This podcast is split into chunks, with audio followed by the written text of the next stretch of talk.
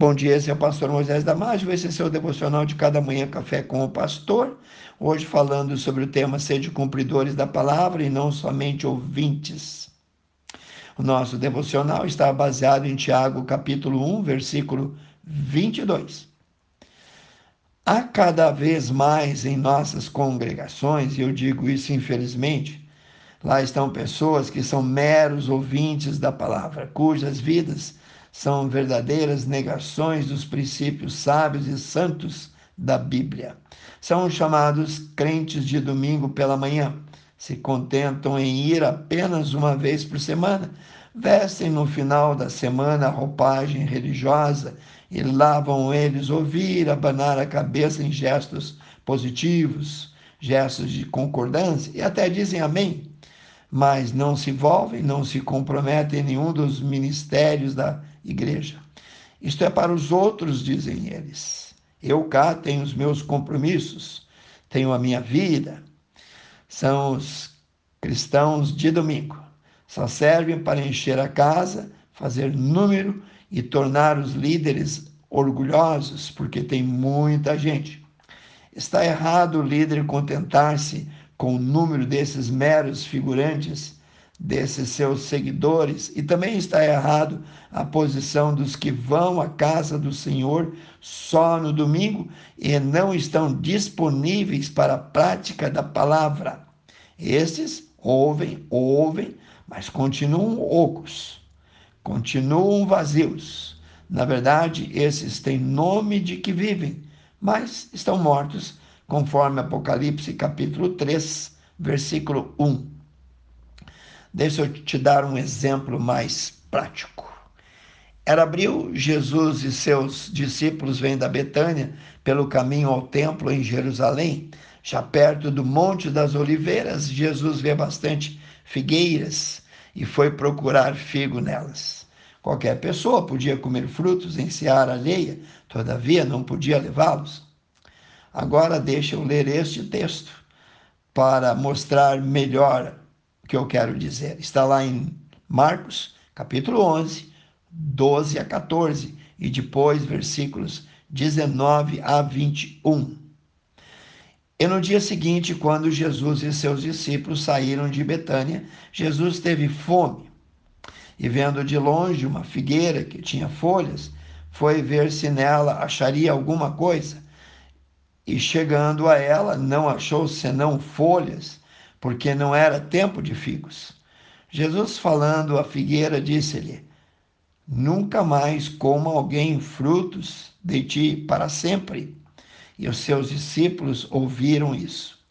Agora vamos para os versículos 19 a 21. E, sendo já tarde, saiu para fora da cidade. E eles, passando de novo pela manhã, viram a figueira que se tinha secado pelas raízes. E Pedro lembrou-se disso e disse a Jesus: Mestre, eis que a figueira que tu amaldiçoaste se secou.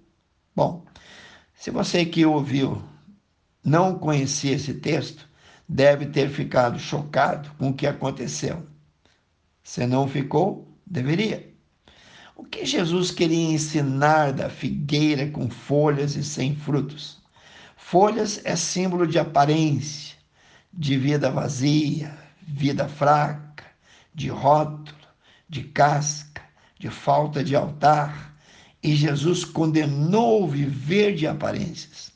Frutos, ao contrário, é símbolo da realidade, símbolo de trabalho, símbolo de produtividade, de crescimento, símbolo de fé colocada em prática. Todos nós, grandes e pequenos, nós devemos nos envolver no trabalho missionário das nossas igrejas, orando, pregando, ensinando a palavra. Devemos visitar os doentes, ter cuidado e amor com as famílias desempregadas e com carência dos outros. Devemos envolver-nos nos ministérios de evangelização e ensino de jovens, ensino de crianças, senhoras, homens devemos cooperar uns com os outros, de forma a que a carga de cada um seja mais leve. Praticantes da palavra no nosso culto familiar, nas visitas aos doentes, na ajuda aos que precisam. A Bíblia, irmãos, é o código de ensino para nós praticarmos cada dia mais a palavra.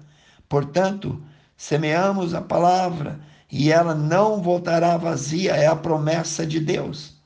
Terá sempre os seus frutos. Naturalmente, haverá terrenos diferentes, diferentes em produção, pessoas diferentes, mas vale apenas vale a pena porque a alma vale mais do que o mundo inteiro.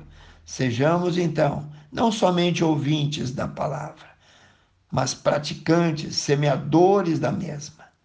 E todo o templo será cheio da sua palavra e o Senhor dará recompensa. Trabalhe, não deixe passar a chance, a oportunidade de produzir um pouco mais. E ao seu tempo, Deus nos recompensará. Que Deus te abençoe. Quero orar contigo, precioso Deus e eterno Pai. Abençoe cada um que ouviu, cada irmão, cada amigo que está ali ouvindo o devocional. Recompense, Senhor, a fidelidade em ouvir para poder ensinar. Eu oro e peço por cada um e por suas famílias. Em nome de Jesus. Amém.